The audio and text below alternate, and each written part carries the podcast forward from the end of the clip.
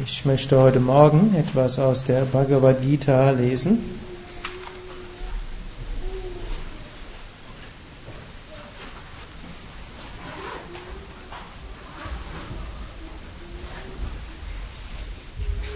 Und zwar aus dem sechsten Kapitel, welches die Überschrift hat, der Yoga der Meditation.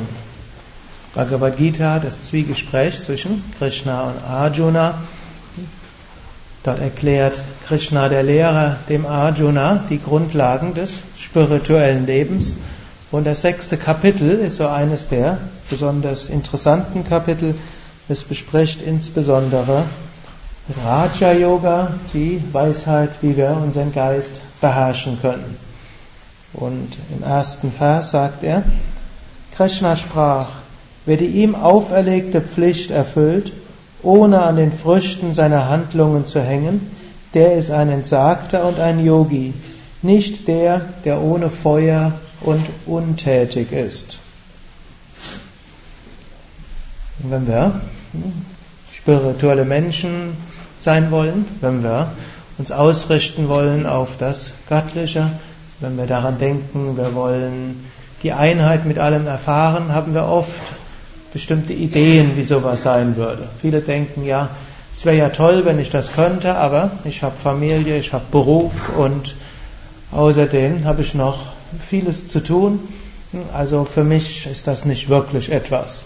Außerdem denken viele, ja, ein spiritueller Meister, der geht ganz ruhig, der schreitet, er tut wenig, er lächelt vielleicht freundlich und dann sind alle tief bis zum Herzen berührt und anschließend, weiß nicht, was er sonst noch so alles machen soll in der allgemeinen Vorstellung. Vielleicht sitzt er 20 Stunden am Tag und meditiert. Und so stellen wir es uns oft vor. Er sagt aber hier, ein Yogi ist derjenige, der das tut, was zu tun ist. Er sagt hier seine Pflicht. Pflicht klingt oft als ein altmodisches, altmodisches Wort. Also er tut das, was in seiner Verantwortung liegt, was zu tun ist und er hängt nicht an den Früchten der Handlungen. Also, er macht, was zu tun ist, und dann nachher, wenn die Sache schief geht, oder nachher, wenn er für kritisiert wird, nachher, wenn er nicht den Lohn kriegt, den er eigentlich vielleicht für erwarten könnte, dann bleibt er dennoch gleichmütig. Er weiß, oder sie weiß, dass wie ein Bauer, er kann das Feld bestellen, nachher kann es Trockenheit geben oder es kann Hagel geben und dann bekommt, kommt nicht die Ernte, die er vielleicht zu erwarten hätte. Und das gilt natürlich nicht nur in der Landwirtschaft, es liegt nicht nur an uns.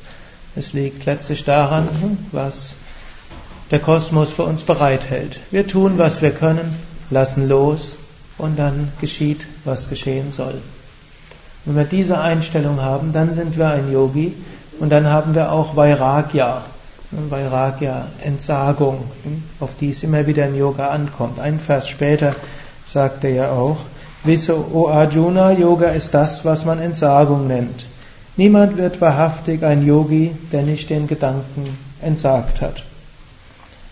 Und dann sagt er noch etwas. Ein Yogi ist also der, der die ihm auferlegte Pflicht erfüllt und nicht der, der ohne Feuer und untätig ist. Schon zu Krishna-Zeit gab es dieses Missverständnis.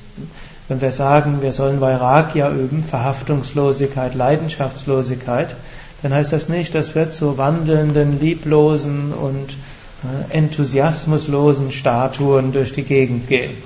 Vielleicht noch mit einem erstarrten Lächeln auf den Lippen. Sondern da ist Feuer in uns, Feuer, Enthusiasmus, Begeisterung.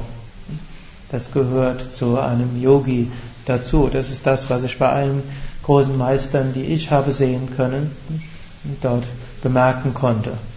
Die waren natürlich im Charakter unterschiedlich, aber inneres Feuer, das hatten sie. Eine Begeisterung ist von ihnen ausgegangen.